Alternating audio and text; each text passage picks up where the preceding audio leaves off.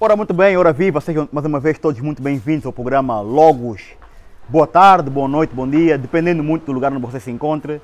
Nós hoje estamos nessa terra bonita, Benguela, viemos fazer uma visita a uma casa amiga, que é o Rasgados Jazz Club, é uma família emblemática de Benguela, uma família tradicional, que decidiu criar este espaço para todos os angolanos, para todos os benguelenses, para que possam, enfim, partilhar momentos de cultura, momentos eh, musicais, culturais, poesia, música.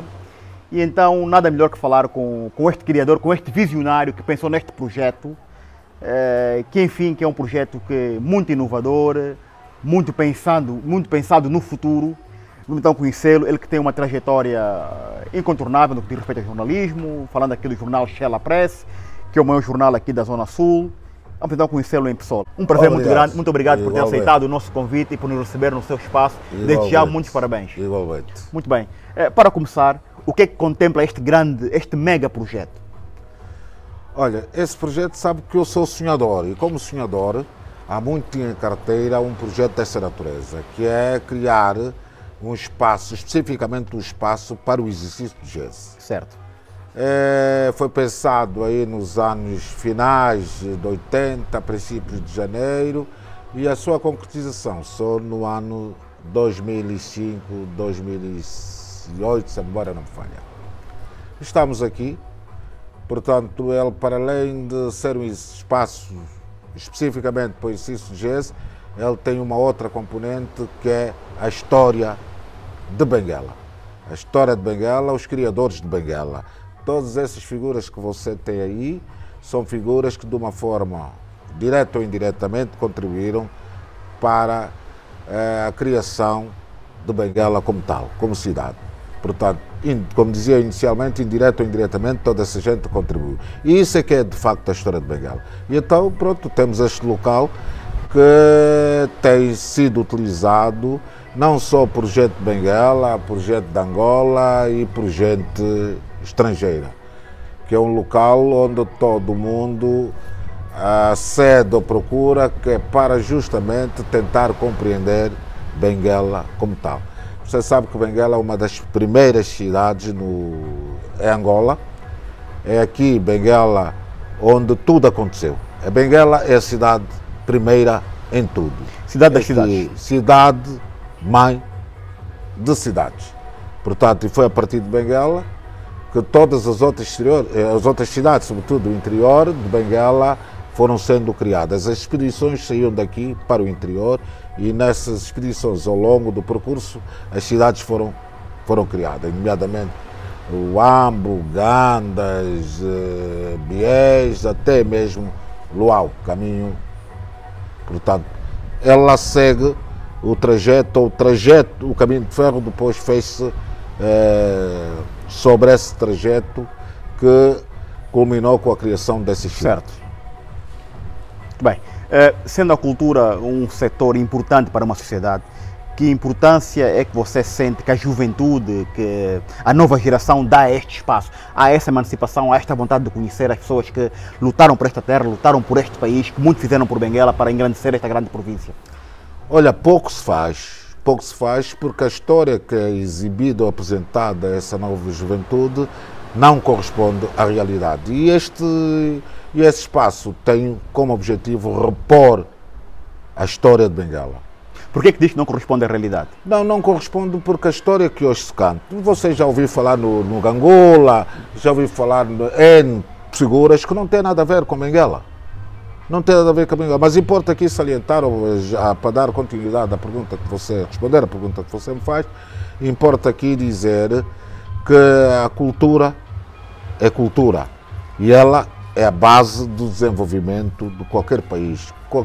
Sem cultura não há desenvolvimento.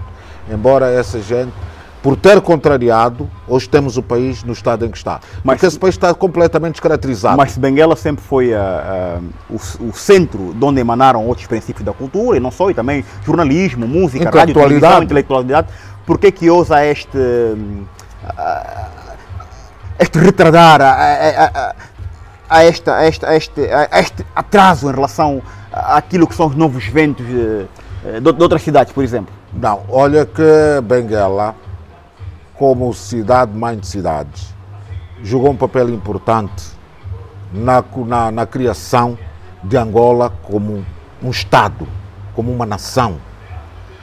Importa salientar que aqui, onde eh, todo o Império Português, incluindo Moçambique, Guiné, Cabo Verde, era aqui onde a oposição salazarista ganhava as eleições.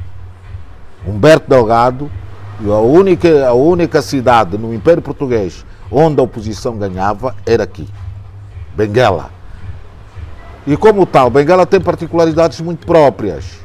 É aqui onde nasceu a rádio, é aqui onde nasceu o jornal, é aqui onde nasceu a televisão.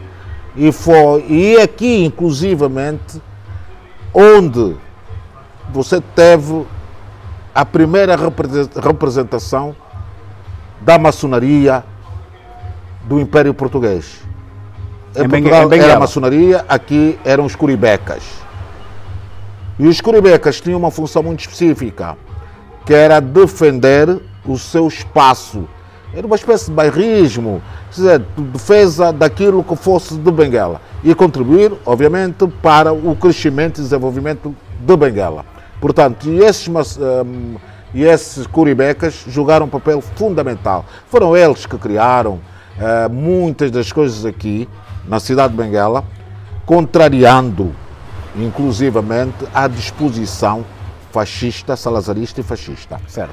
Criou-se o caminho, criou-se a, a, o aeroporto de Benguela, que é um dos exemplos mais vivos, é, criou-se à margem do orçamento do Império. Do Império. Agora, depois do 25 de Abril, inicia um outro processo que, contrariamente, que, portanto, outros interesses se colocaram e que deliberadamente tentaram contrariar ou apagar a história. E, e marca e o início deste processo é justamente o 25 de Abril. O 25 de Abril, mais concretamente, a independência, onde tudo se confundiu onde de facto aquilo que é a história de Benguela foi confundida, foi deturpada e uma outra alternativa, uma outra história foi apresentada a Benguela. E, e cabe hoje os benguelenses contrariarem e tentarem repor a verdade das coisas. Mas, mas, acha, acha, acha que isso ainda é execuível? Contrariar este, este, esta, verdade, esta, esta história que nos foi imposta? Não, já não é. Já não é que, passados esses anos todos, as pessoas também cresceram hoje têm uma outra consciência e depois de uma série de leitura e uma série de factos, elas próprias chegaram à conclusão que efetivamente havia necessidade de reparar a história, de repor a história, de fazer uma nova história, ou melhor, fazer uma nova história não diria, mas sim contar os factos como eles são, na realidade, e não aquilo, os fatos que foram impingidos e que queriam que as pessoas tomassem como história. Não, não foi história o MPLA não é, não faz, para muita gente, a história, por exemplo, particularmente, vou falar agora de Benguela, inicia com o, com, com o MPLA, com a ascensão, a tomada, eh, vá, digamos, de, do poder pelo MPLA. Não, a história não inicia aí, a história é muito anterior, até porque eu gosto muito de dizer e afirmar que a história de Benguela, ou a história de Angola, é a continuação da história de Portugal e vice-versa. Portanto, esses são factos que você não pode apagar. Embora muitos não fossem do nosso agrado, mas eles fazem parte da história. E para a melhor compreensão da própria história, é fundamental que esses factos sejam preservados. O senhor, o senhor narra aqui a história de Benguela com muita fotografia, com muita homenagem. Desde já nós agradecemos, porque a história tem que ser transmitida para que os erros do passado não sejam transmitidos, para que não cometamos os mesmos erros. Mas acha que, não acha que isso pode causar algum conflito a um jovem que lá fora leva uma informação e aqui leva uma, uma informação diferente? Não, é isso é normal. É normal. É normal, porque todos os dias a sociedade é, também joga o seu papel. E o papel que a sociedade joga junto dessa, dessa gente é justamente colocar a história de acordo com os interesses de quem gera a sociedade. Quem conta um ponto. É, quem conta aumenta sempre um ponto, ou diminui.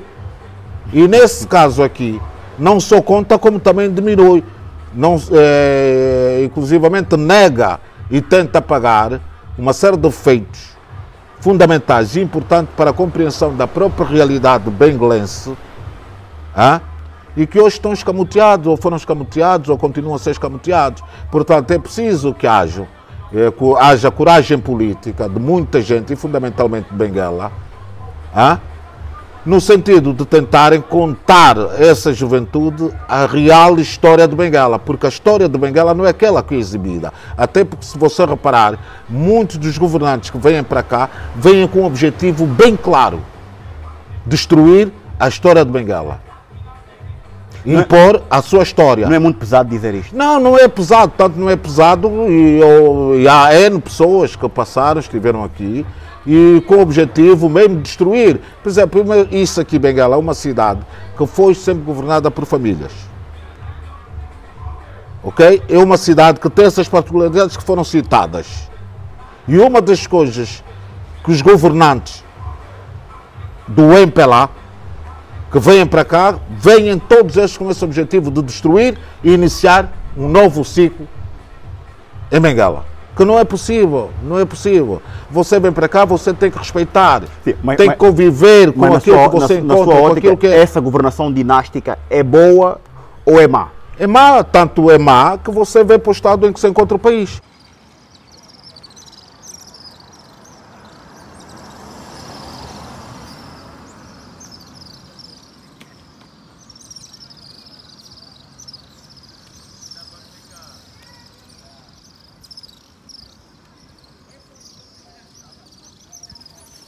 Completamente destruído, completamente descaracterizado. Angola é um dos países que não tem história.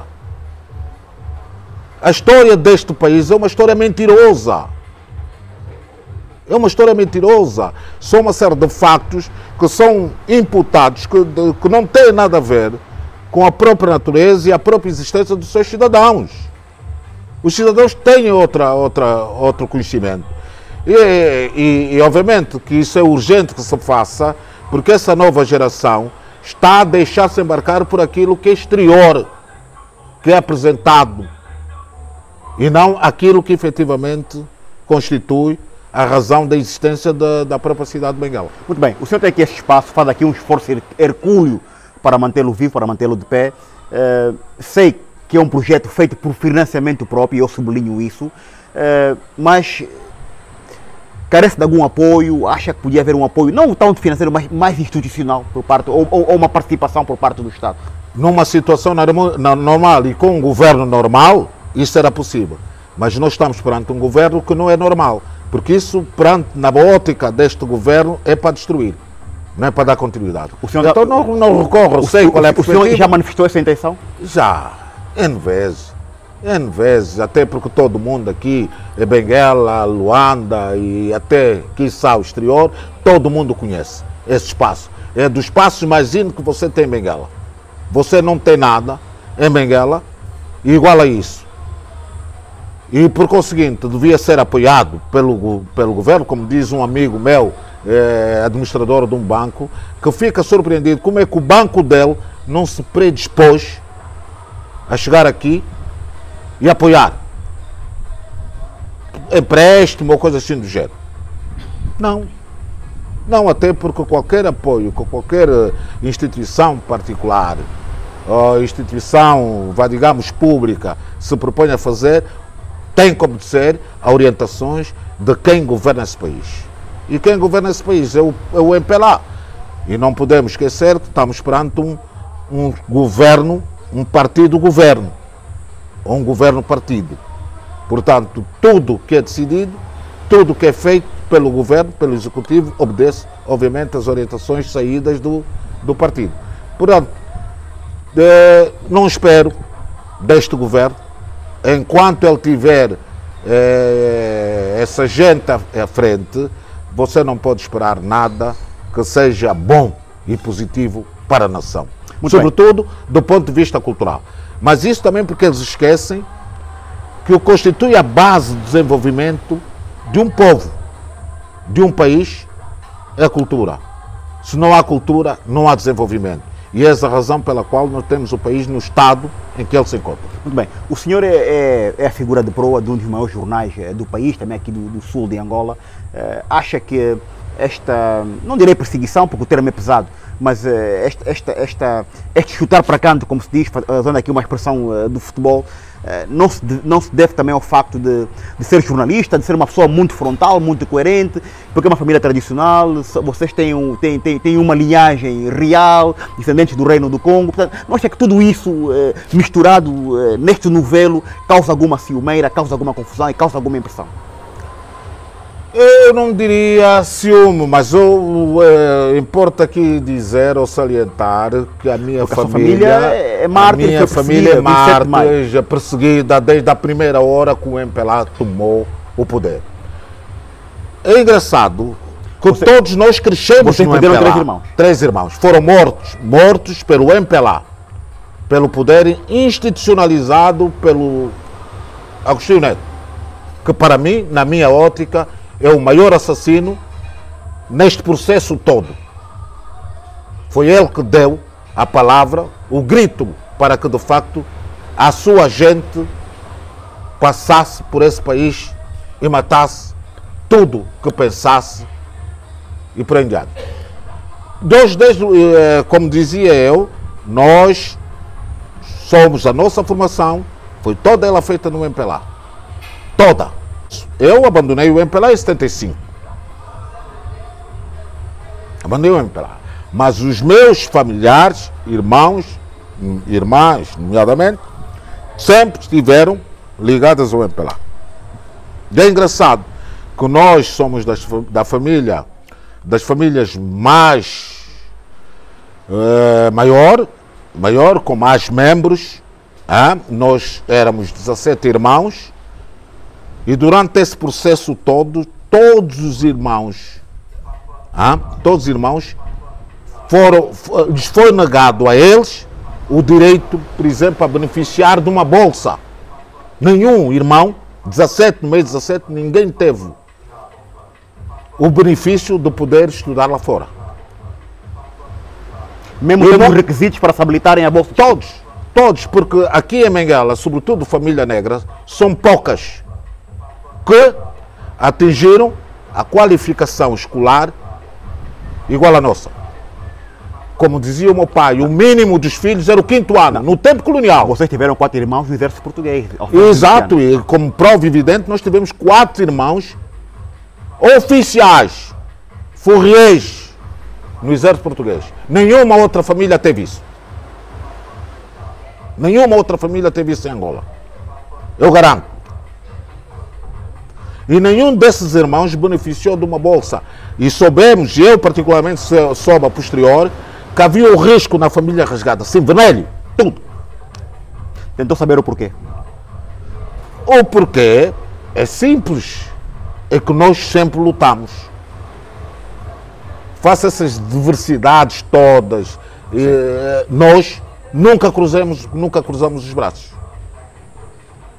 Lutamos, impusemos-nos e hoje estamos vivos, muitos estamos vivos, estamos aqui bem posicionados como resultado da nossa própria luta. Não nos foi facilitado. A nós, o MPLA não facilitou. E era comum aqui afirmar-se que a família Rasgado não podia beneficiar de nada nesse país enquanto o MPLA existisse. Portanto, não foi fácil Aonde é que o senhor tira forças para, para, para continuar a combater? Não, eu inspiro-me uh, no meu pai, nos meus irmãos que foram mortos e, na, e, no, e no povo e na sociedade benguelense. E na sociedade benguelense. O senhor tem um panteão? Sim, senhora. Que é o único em Angola. Tenho. E você teve a oportunidade de constatar em logo. Aliás, estão a passar agora as imagens. Qual é a importância desse panteão para si? É a valorização das pessoas que me são chegadas e uma forma de simbolizar e valorizar, notabilizá-los e por aí diante. E tornar, e tornar as suas memórias vivas Muito perante a sociedade, os familiares e por aí diante. Bom, Benguela, eu. Eh tive a oportunidade de visitar Benguela e Lubito, mas custa-me dizer isso, mas está num estado lastimável. Como é que chegamos a este ponto? É, mas é simples, não tem muita conversa. Isso é um problema político. Como é que se resolve esse problema político? Isso é um problema político. O problema político, sabe o que é que o problema aqui é coragem política. E ninguém tem coragem política. Ninguém tem coragem política, porque o problema desses. Aqui, por exemplo, no caso concreto de Benguela, os problemas se resolvem saindo Rui Falcão. O maior mal de Benguela, ou da província de Benguela, chama-se Rui Falcão. Que é o homem que chegou aqui apostado em destruir Benguela, eh, com presunçoso, prepotente e nada trabalhador. Se há uma coisa que falta ao Rui Falcão é capacidade de trabalho. Só retórica. Só tem retórica.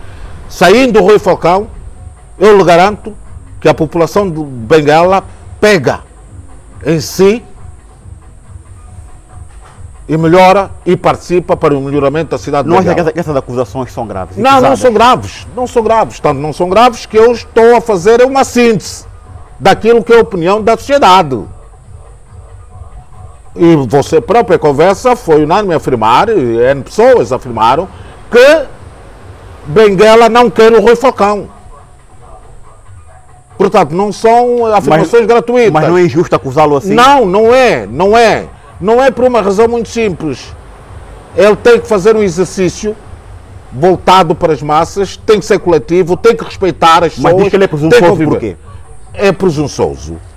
É presunçoso porque ele acha que o Antônio sabe tudo.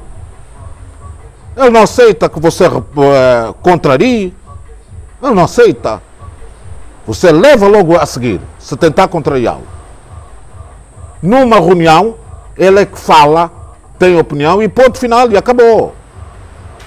Se você tentar repostar, você é imediatamente taxado disto ou daquilo, como ele fez há dias, taxar os, os, os jornalistas de Lumpen e que não fazem nada, que ele é o trabalho não sei o quê, e que a dada altura falam, escrevem sobre Benguela e contra ele, mas que vão pedir emprego. Olha, eu não. Não tenho rigorosamente relação com ele. Depois, tenho 64 anos, ou faço 64 anos. Já não sirvo para o Estado. Nem posso sequer concorrer para, nesses concursos, para me habilitar a nenhum, a nenhum lugar no Estado. Já não tenho idade, o sistema já nem aceita o meu nome. Por isso, eu estou fora, estou excluído. Mas acha, acha, acha piamente que os problemas de Angola ficarão resolvidos com a substituição de um governador? Não, não, o problema de Angola não fica resolvido somente com a substituição do. Eu preciso de crer, preciso de saber quem vai governar. Certo. E se ele está habilitado e se tem os atributos necessários para me governar. Se ele tem capacidade para conviver comigo. Sim. Se tem capacidade. Mas na conjuntura atual não é possível, porque são indicados a partir do governo central. Pois, aí é que está o mal. E por isso, essa é a razão pela qual todo mundo está apostado nas, nas autarquias. Porque aí nós é que indicamos. Enquanto for o MPLA indicar, claro que não há progresso, não há desenvolvimento, nem aqui em Benguela, nem em parte nenhuma. Pode ficar ciente. Enquanto o MPLA continuar a indicar, não tem, não tem como, como resolver o problema de, de Angola. E muito menos o problema de Benguela. Porque o governador para aqui tem que ser parte integrante da sociedade da qual ele está inserido. Ou seja, ele tem que conviver, tem que fazer uma gestão coletiva, ele, ele já teve tem tempo, que ouvir. Já teve tempo para se enquadrar e para ouvir as pessoas, a sociedade civil? Não, não, não. Porque ele também, onde saiu, que foi o Namib, não fez melhor. E esqueceu que isso é, é 20 ou mil vezes maior que, que, que, em termos de, não diria dimensão, mas em termos de problemas e natureza dos seus cidadãos, é muito maior. Então ele aqui devia vir com uma outra estratégia. E pronto, e como ele teve lá a sombra da bananeira, na, no Namiba, achou que aqui também podia, podia passear. Aqui não se passeia, aqui trabalha-se. E ele não trabalhou. Benguela continua a ter muita massa crítica? Muita, muito. E cada vez mais. E cada vez mais. Aí essa rapaziada que está a sair agora aí das universidades não dá tréguas ao Rui Falcão. Não dá tréguas ao Rui Falcão. Que é considerado como o maior mal da cidade de Benguela. Bom, essas estes ventos também ecoam em Luanda como eu. Por que, que você acha que não há uma ação por parte do governo central, do Presidente da República, em removê-lo, por exemplo? É conveniente tê-lo aqui? Olha, eu a minha leitura é... pode não ser a melhor, não pode não ser a melhor, mas a minha leitura diz que todo este processo tem um objetivo. Na minha, no meu entender, que é desgastar o máximo possível o Rui Falcão para não ter mais lugar a nenhum sítio. Porque a mim me parece que ele não, como se diz aqui em Miguel, é o menino bonito do, do, do João Lourenço. Eu não acredito. Não acredito porque eu, como pessoa integrada, como jornalista e político, acompanhei de certo modo a trajetória do Rui e sei que o Rui é uma das figuras que está envolvido naquele processo que culminou com a travessia do deserto do João Lourenço. O Rui fazia parte, pronto, você é novo, mas há uns anos desta parte, o Rui fazia parte dos jovens turcos, que era uma classe que o José Eduardo tinha preparada e cuja função era dar luta a todos que se opusessem ao José Eduardo. Por isso, não acredito. o João Lourenço tem uma ideia. O presidente João Lourenço tem uma ideia e bem guardadinha para o, para o Rui Falcão. Muito bem. Eh, tocou aqui num ponto interessante, agora vamos falar numa dimensão mais macro. Eh, que análise é que faz eh, do combate à corrupção que está a ser levado a cabo aqui no nosso país e também a narrativa de que o presidente João Lourenço está no poder há pouco tempo, portanto as mudanças têm que ser feitas de forma paulatina. Ainda é muito prematuro, estamos a cobrar mudança do presidente da República. Não. Não concorda? Não concordo. Por quê? Não concordo. Eu acho que as mudanças, o momento é este. A partir da altura que você pensou e avançou para um processo de luta contra a corrupção, você tem que cobrar dos seus colaboradores todos os dias todos os dias. Mas também já pensou, já ponderou a ideia de que ele não, nunca pensou que o fosso seria assim tão profundo? Não, sabia, ele era parte integrante do regime que roubou, que destruiu o país, como é que não sabia? Como é que eu não sabia? Agora, acho que foi coragem a mais. Como problema, apareceu como solução. Isso é preciso muita coragem, porque é parte integrante do regime, porque estava institucionalizado, o roubo estava institucionalizado. O Zé Eduardo institucionalizou. E eu estou lembrado que quem não roubasse, quase que era posto fora, era maltratado, era marginalizado. Você tinha que roubar, você tinha que entrar também na jogada. No modo que isso era uma prática normalíssima, então, institucionalizada. Então cobrar resultados não é prematuro na sua ótica? Não, os resultados são todos os dias.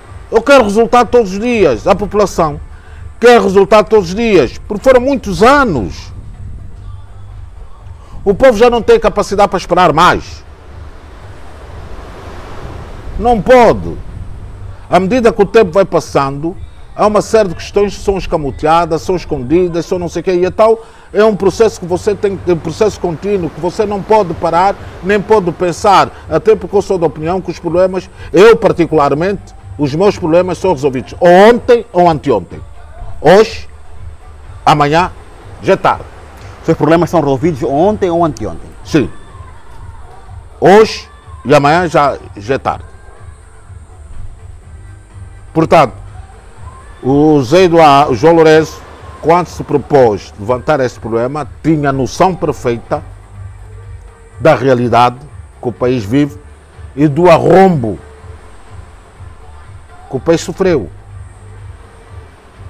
E ele particularmente sabe, também sabe quem são, como ele próprio taxou, de marimbondos. Ele sabe. Agora, esse processo se você é marimbondo, você não pode gerir este processo. O corrupto não pode gerir este processo. E ele vai, obviamente, fazer tudo de forma a ficar de fora. E ficar de fora é salvaguardar os outros marimbondos. Então é muito complicado, está muito complicado. Mas muito complicado. E eu não sei,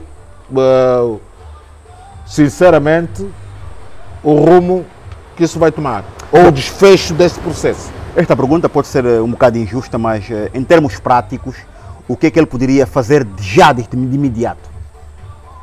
para suprimir os problemas, inúmeros problemas que nós temos aqui no nosso país. Desemprego, inflação, combustíveis vão, subir, alimentação, esse país foi sempre governado com o petróleo, dinheiro do petróleo. Né? Havia muito dinheiro e esse saco azul tirava-se. Né?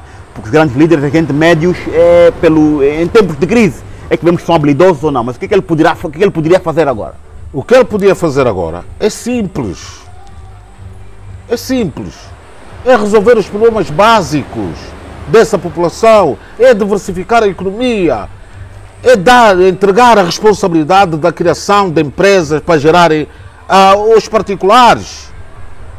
Em vez de avançar com esses megaprojetos de criar uh, o, o, bairro dos ministros, criar o, o metro superfície, criar o novo aeroporto,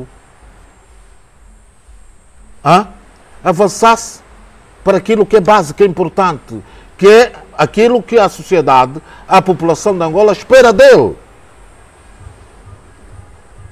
Está a ver? Isso é que é fundamental, isso é que ele devia avançar, fazer de imediato.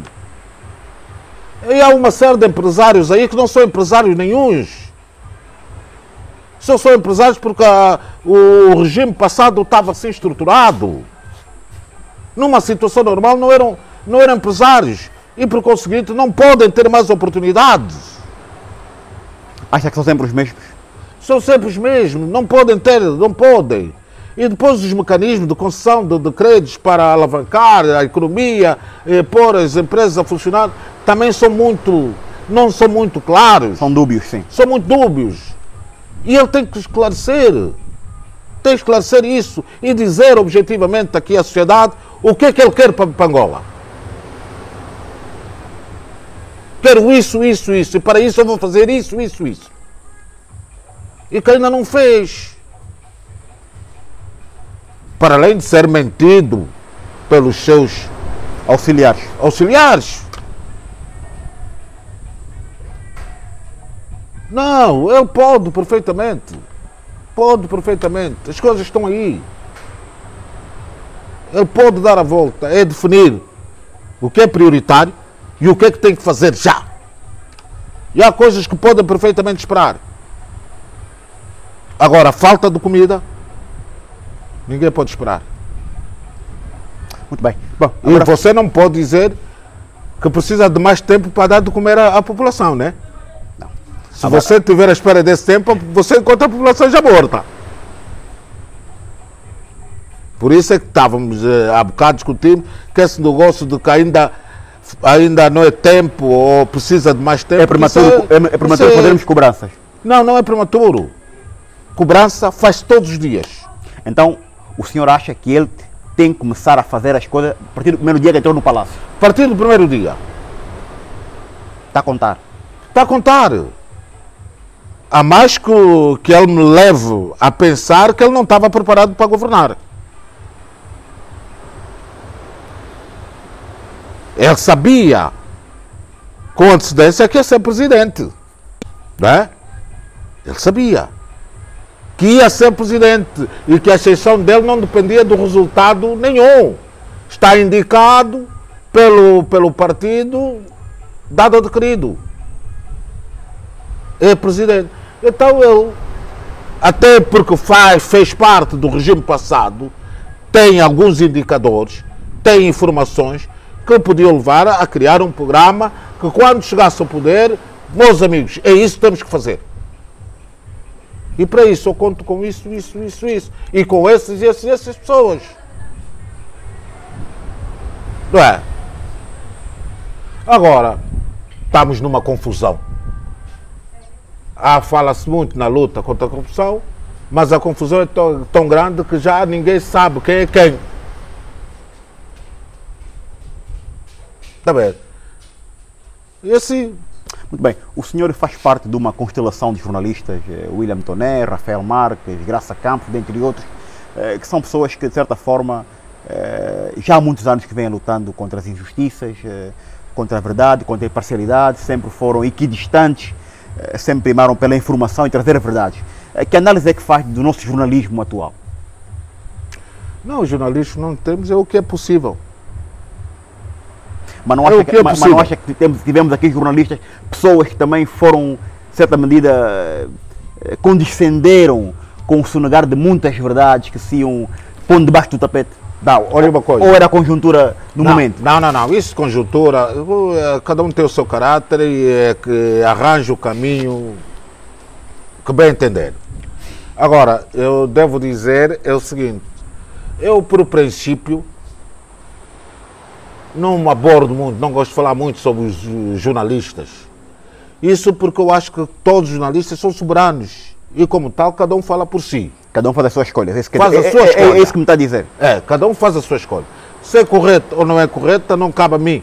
Cabe, vá, digamos, os, os, os beneficiados ou, ou, enfim, a sociedade julgar e dizer se é. Mas o, o, o que é que diz a sua consciência? Tu tornaria a fazer aquilo que fez, por exemplo? A ter a mesma, a mesma conduta, sim, a, sim, a, mesma sim, verticalidade. Eu digo. Tornaria eu a fazer? Tornaria a ter, a ter a mesma verticalidade. Não sou de frente. O que fui no tempo do Zé Eduardo, sou o que sou. Sou hoje também, no tempo do João Lourenço. Não há mudança nenhuma, mas rigorosamente nenhuma. Isso eu afirmo. Agora, os outros, pois, que falem também. Agora, não cabe a mim julgar e é, pensar, porque eu parto do princípio de que todos são soberanos e, por conseguinte, cada um é responsável pelos seus atos. Mas da sua conduta, da sua postura, o senhor convive bem com isto? Dorme bem, sempre bem? Dormo, dormo bem. Dormo bem. Isso pode ficar ciente que durmo bem. Muito bem. Voltando então, voltando ao nosso jazz e à cultura, Uh, quais são os próximos desafios? Olha, os próximos desafios, é, pronto, há, já, há alguns festivais, concertos aí espalhados e que certo. vão ser realizados pelo Rasgado Jazz Club, que paralelamente ao jornalismo, eu também estou ligado a, ao Rasgado Jazz Club, que, que é a componente cultural, músico-cultural, e que tem como objetivo a promoção e divulgação do jazz como tal e as suas uh, correntes enfim, e diversidade. Uh, e temos para este ano já um programa bastante razoável uh, da organização de alguns concertos e festivais. Temos do, dois festivais que estão de certo modo institucionalizados, que é em Benguela e no, no Lubango, o que conta com o apoio institucional da, dos governos. Ok. Dos governos. É, aqui em Benguela, é incrível que Benguela foi institucionalizado, mas com este novo governador nós vamos ter problema. Talvez passemos essa responsabilidade para a administração. Não sei se ela terá, terá a coragem de assumir, porque aí é preciso também uma certa coragem política, não é? Porque ele é realizado aqui em Benguela. E como há este, este problema com a, o exercício de governação do, do Rui Falcão, não sei se ele terá a coragem de deixar as coisas sempre como sempre estiveram. Ou seja, separar, separar o trigo do joio. É? Separar o trigo as águas, separar as águas. As águas. Não acredito muito porque o homem é rancoroso. Não acredito muito. Mas vamos ver. Vamos ver se sai. E no Namib será diferente? No Namib será diferente. Namib será diferente porque nós contamos. Mas porque há uma outra sensibilidade? Há uma outra sensibilidade também. Já há uma outra forma de governar. O governador é novo. O governador é novo e quer governar com todos, com a sociedade e com o mundo. Então está aberto a essas novidades e criatividades. Nós fazemos fé que o governo participe, que tenha essa colaboração, mas eh, numa dimensão mais macro, Não acha que isto é importante separarmos as águas? Porque um festival de jazz para Benguela só vai agradecer a província. Uh, teremos divisas, teremos pessoas que vão sair de fora, pessoas que vêm dentro do país, teremos consumo, teremos comércio, toda a gente ganhará. Não é a altura da gente abrir a mente e pensar assim, não, isto aqui é mais importante a questão província, país, do que as, do, do, do que as, as questões pessoais. Amigo, essa sua leitura é correta. Eu subscrevo mas não depende. Isso é teoria. Agora, resta saber o homem que governa, infelizmente governa Benguela, se é assim que ela entende as coisas. Não, não entende. E pelo que eu pude constatar e ver e verificar, quer nos seus discursos, quer nas suas atividades, não há espaço para tudo que é novo e criativo. Não há espaço. E tratando-se de uma atividade do rasgado Jazz Club, pior um pouco. Pior um pouco. Por isso, vamos ver o que é que vai acontecer nos próximos dias. Eu tenho agendado alguns encontros com a cultura e com a administradora, dona da cidade e vamos ouvir o que é que ela me diz. Muito bem. A família Rasgada é uma família emblemática de Benguela, uma família tradicional, uma família antiga. Eh, o, o senhor já faz muito pela sua família e eu eh, aprecio muito este seu lado, mas o senhor não sente que mais deveria ser feito, não só para a sua família, há outras famílias naturalmente em Benguela que também merecem o mesmo respeito e o mesmo tratamento. Eh, o, o que é que se poderá fazer para que efetivamente estas famílias não se percam no tempo, não morram, para que sejam imortalizadas como estão aqui estas figuras no, no seu espaço? É impor-se, exigir. Quem é que se vai impor? Essas famílias têm que se impor, exigir o seu espaço, que o seu espaço nessa sociedade seja respeitado. Tem que se impor, tem que lutar, porque o mais difícil aqui é mesmo lutar. E lutar contra o MPLA implica muitas coisas a perda da FUBA, a perda do emprego, a perda de muitas coisas. E há muita gente que não está disposto ou em condições de correr esse risco. O senhor, falou, o senhor fala aqui muito, faz muita referência ao MPLA. Consegue imaginar um país sem o MPLA estar a governar? Falando agora da oposição, qual é a sua opinião sobre o novo líder da oposição, por exemplo? Não, olha uma coisa, eu concebo, até porque está na agenda do dia, a necessidade e a importância da alternância alternância. E hoje está na agenda do dia. Todo mundo quer alternância. Eu até diria, considerando ou tendo em conta esses últimos problemas globais e que têm os seus reflexos gravíssimos sobre Angola, porque Angola é um país que não tem rigorosamente nada, nem tem como se defender desses problemas todos que estão a surgir, nomeadamente a queda do petróleo, coronavírus e, e companhia. Angola não tem rigorosamente nada para se defender. Tudo que nós ouvimos aí da ministra é tudo brincadeira. Não temos como. E oxalá que ela não chegue mesmo ao corona, o coronavírus não chegue a Angola, porque senão nós todos acabamos dizimados. E então, tendo em conta esses problemas, eu achava que se devia, neste momento, eh, optar por uma gestão, uma, um governo de concertação social. Ou seja, ir buscar várias finalidades. Várias pessoas, exato. É a saída, mover, minha opinião muito pessoal, da Angola, nos próximos tempos. Pode funcionar isto? Funciona. Funciona. Funciona, já funciona no governo de transição, no governo eh, como é, de unidade nacional. Só não, não, não, não, não, não funcionou mais porque o MPLA não permitiu e foi restringindo o, o exercício dos outros parceiros. Só por isso. Já tiveste governo de unidade nacional? E até isso seria bom para o próprio MPLA. Ia permitir que ele se organizasse e afinasse a sua máquina.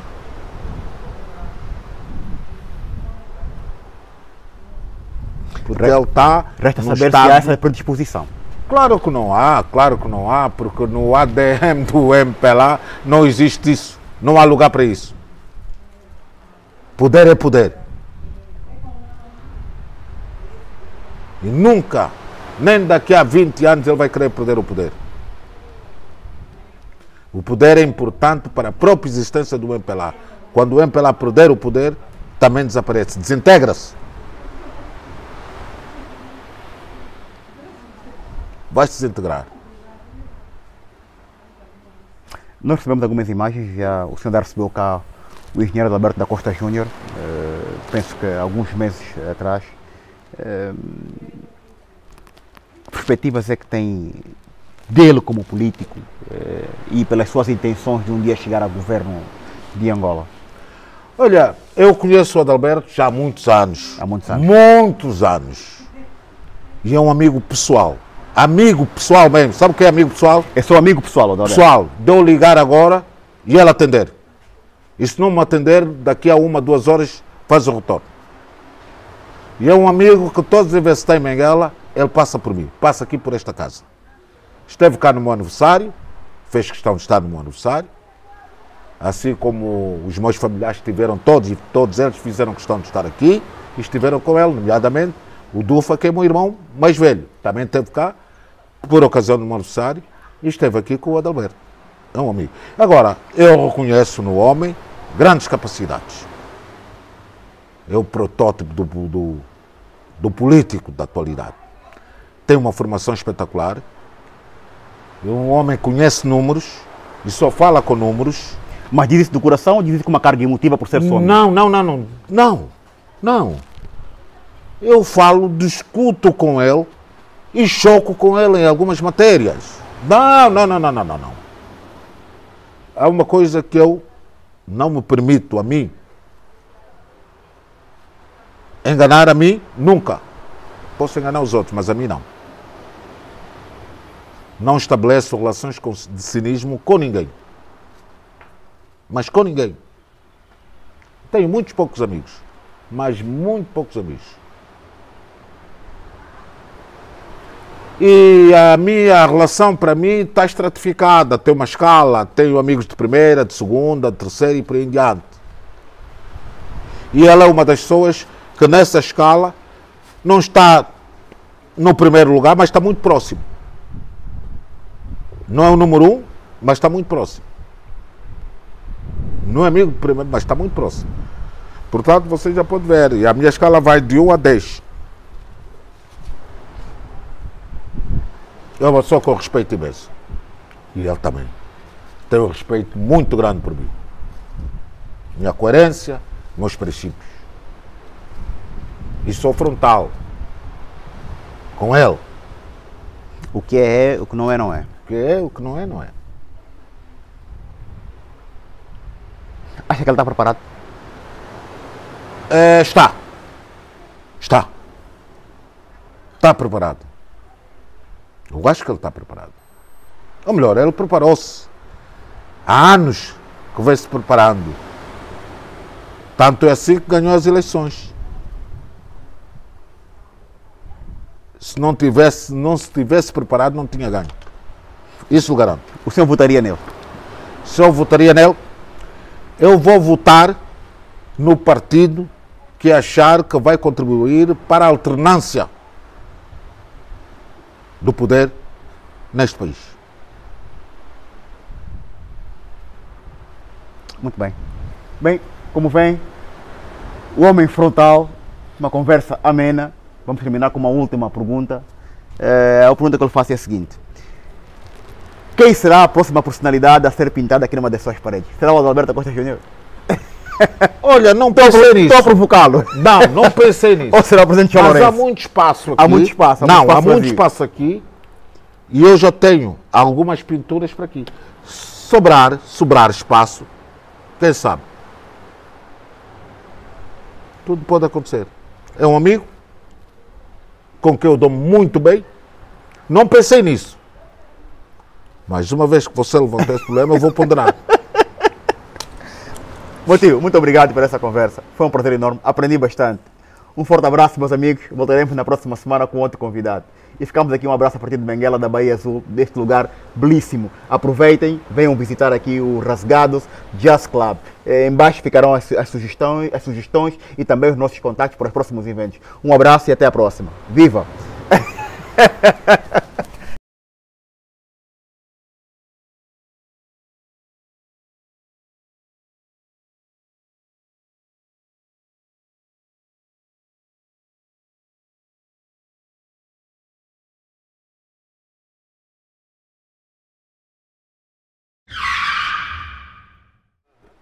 Ora, muito bem, estamos aqui nos Rasgados Jazz Club, este espaço emblemático de Benguela.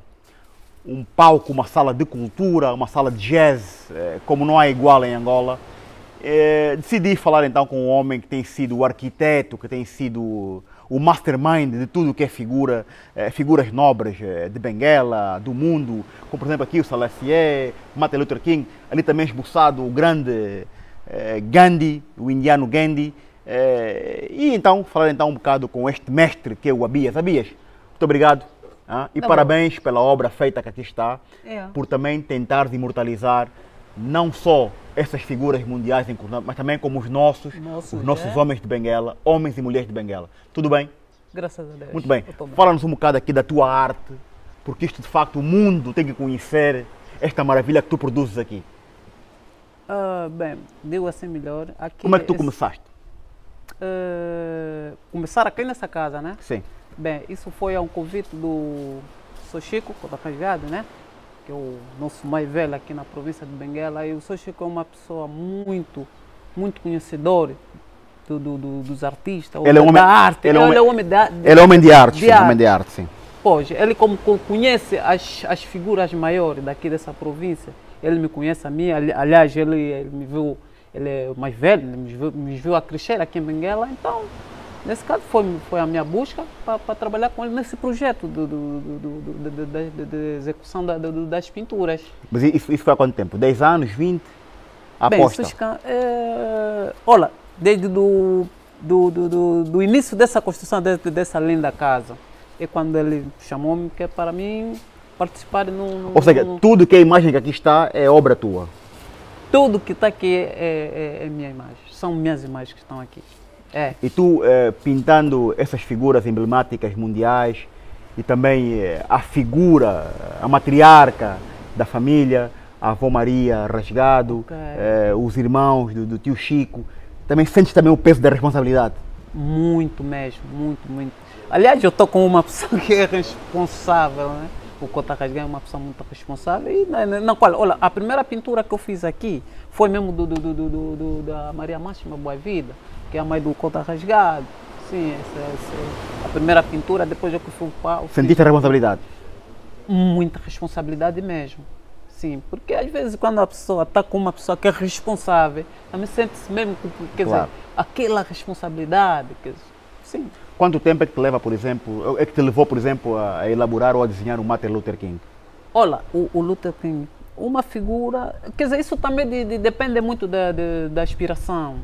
De, de, cada dia, né? Da inspiração. Às vezes que eu não, pinto. Pode ter assim um horizonte temporal, dois, três dias, não é muito. Um não, dia. não, não. Um, um, um, dia, um dia, um dia, umas horas e pronto, eu acabo. Por exemplo, pinto duas fotografias por dia. Okay, então, Independentemente da disposição ou da, da, daquela inspiração que a pessoa às vezes está eh, com ela, né? Sim. E aqui o Gandhi vai te levar quanto tempo? Ah, o Gandhi. já tem os bolsos, já tem os bolsos. Já, já esbocei, né? Já esbocei. É, eu acho que aí é um umas três horas ou quatro horas aí. Bem, e, as, e, e, as pessoas que visitam aqui o Rasgado Jazz Club, uh, sentes que há esta satisfação das pessoas e fazendo comparações com a fotografia, porque estão muito próximo, próximas da realidade. É? A tua ilustração é, é, quase que perfeita, não há perfeição na arte, não é? Ah, é okay, mas okay. sentes que há essa procura, que há esse desejo de te conhecer, faz também trabalhos é, num outro sítio, tens algum contacto, tens outras aspirações. Qual é, qual, qual, qual é a tua visão para além disto? Não, só que eu, eu, eu, já sou, sou artista já de, há bastante tempo, Sim. né? Eu comecei a pintar nos anos 80, aí 87, 87, por ali. Yeah, quando comecei a pintar e muita gente já me conhece. Pior mais ainda quando eu comecei a pintar aqui nesse, ne- nesse, ne- nesta casa, nessa casa de Gésia, quer dizer, o conhecimento aumentou de, de facto muito mesmo. Sentes também inspirado, não é boa verdade, não é? Oh, aqui, aqui, olha, aqui atualmente a minha inspiração está mais aqui, porque porque eu qualquer altura, porque eu também sou funcionário público, qualquer altura que eu tiver assim uma folga, né? Eu venho aqui, qualquer qualquer altura eu venho aqui, fico aqui, me divertir e tal e pronto. Muito bem. ali. Caros amigos, eu não vou pedir o contacto do Abias, porque para já seria deselegante, mas convido-vos a virem visitar o espaço Rasgados Jazz Club. O Abias está sempre aqui, uma pessoa afável, de fácil acesso. Falem com o Abias, eh, procurem-no para outros, outros trabalhos, está sempre disponível. Portanto, venha conhecer o espaço, não se vai arrepender. Como vê, tudo que aqui está, tudo que é imagem, tudo que é figura, é obra aqui do grande mestre Abias. Abias, É verdade. foi um prazer muito grande. Desejo-te as maiores venturas e muita sorte nessa vida, mano. Eu que agradeço. Estamos juntos, meu irmão. Que, te, que Deus te proteja. né? Igualmente, igualmente, meu irmão. Igualmente, É, igualmente, é. igualmente, eu igualmente. também vou agradecer mais eu que o Cota Rasgado, que, que eu tenho como, até, é, pronto, nem como meu, meu, como é que eu posso dizer, não é como meu empresário, mas É como um meu mentor, pai, é um quer dizer, mentor, é um guia, assim. Tipo, eu dou como um pai, estás a ver? Porque ele está ele, ele, ele tá sempre a resolver qualquer problema que eu tiver. Está sempre Problema- disponível, sempre Tá disponível. Sempre disponível. E eu agradeço muito isso. Pedir a Deus. Muito bem. Vida longa para o Cota Rasgado. Mano, estamos Muito juntos, já. Um abraço. boa, até a próxima. Muito obrigado. Na boa, na boa, bem, na boa. então ficamos por aqui. Até a próxima. Um abraço.